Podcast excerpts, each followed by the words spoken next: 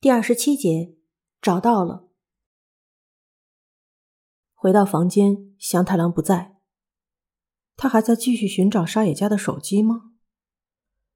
应该帮忙做些什么吗？可我还沉浸在满足感之中，一边回味着刚才的瞬间，一边仰面躺在床垫上。我不敢相信，在地下建筑中存在这种幸福。如果在地上，我的伦理观不允许这种幸福。我发着呆，闭上了眼睛，然后无所作为，任凭时间流逝。大概过了一个小时吧，门突然开了，我吓得跳了起来。站在门口的是祥太郎。怎么，你睡着了，中医？哦，祥哥。我感到内疚，不想立刻和他说麻衣的事情。但是祥太郎没有注意到我的纠结，毫无顾忌的走进房间，抓住坐在床垫上的我的胳膊。不好意思啊，现在跟我一起来，有件东西想让你看看。什么？找到山野家将的手机了？啊，手机在哪儿？向太郎没有回答，我被拖着离开房间。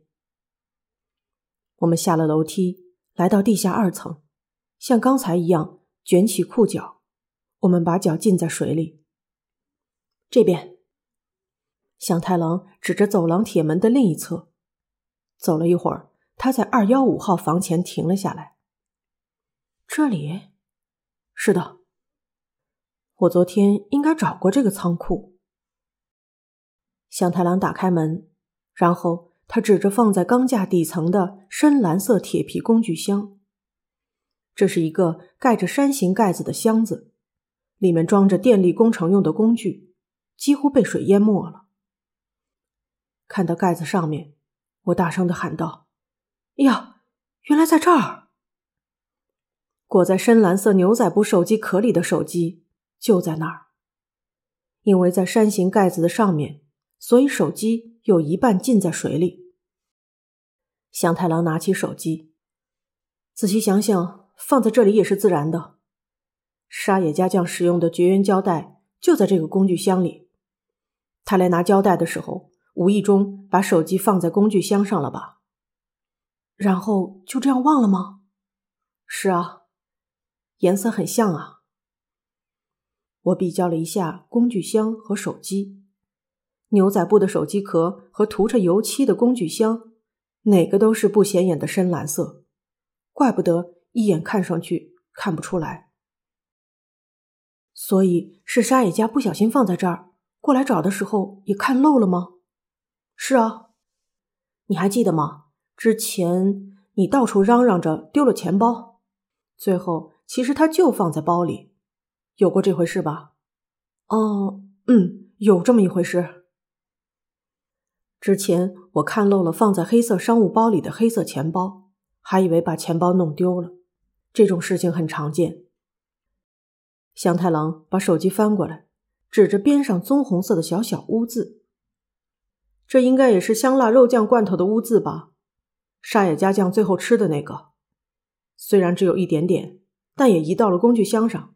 你看，我照他说的看了看工具箱的盖子。确实有一点点污渍，污渍还没干就被放在这里了吧？这样一来，沙野家将被杀前的行动就清楚了。虽然正如预想，但是有证据了。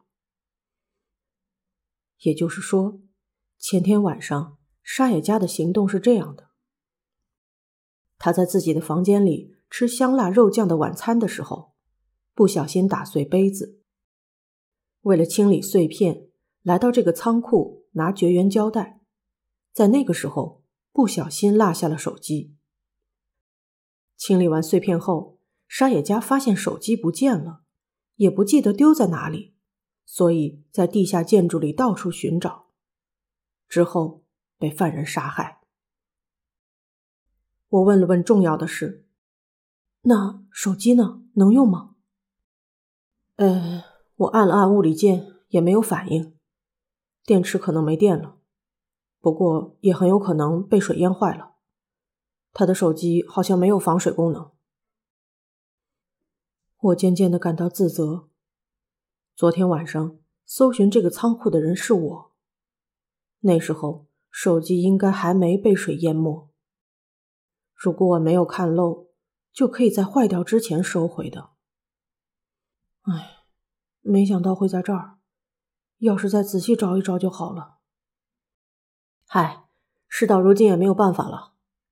算了，毕竟连失主自己都看漏了，所以我们才找了这么久。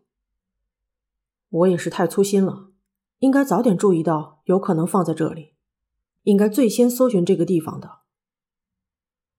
那现在怎么办？手机就算进水了，只要晾干了，是不是还能正常运作？虽然可以这么期待，但是要花一两天才能干吧。而且，即便是能用了，依旧很难确认里面的数据啊。如此一来，就不用太在意数据的事了。比起这个，找到这部手机本身就意义重大，而且是在这个工具箱上找到的。祥太郎把沙野家的手机收进他的口袋。这究竟是什么意思？即使问他，他也没有回答。他说：“现在还不能告诉我。”我们离开仓库，回到地下一层。祥太郎向所有人报告发现了沙野家将的手机。他给大家看了看他用自己的手机拍的现场照片。向大家说明，沙野家把手机丢在工具箱上了。他只告诉了大家找到手机的事实，关于切下脑袋的推理，暂时什么都没说。这意味着，虽然告诉了犯人发现手机这件事，但并非很重要。沙野家的手机放在工具箱上的事实，无论如何都得让大家知道，不然的话，也许就无法指认犯人。香太郎只说了这句话，没有做更多的解释。沙野家的手机由他保管。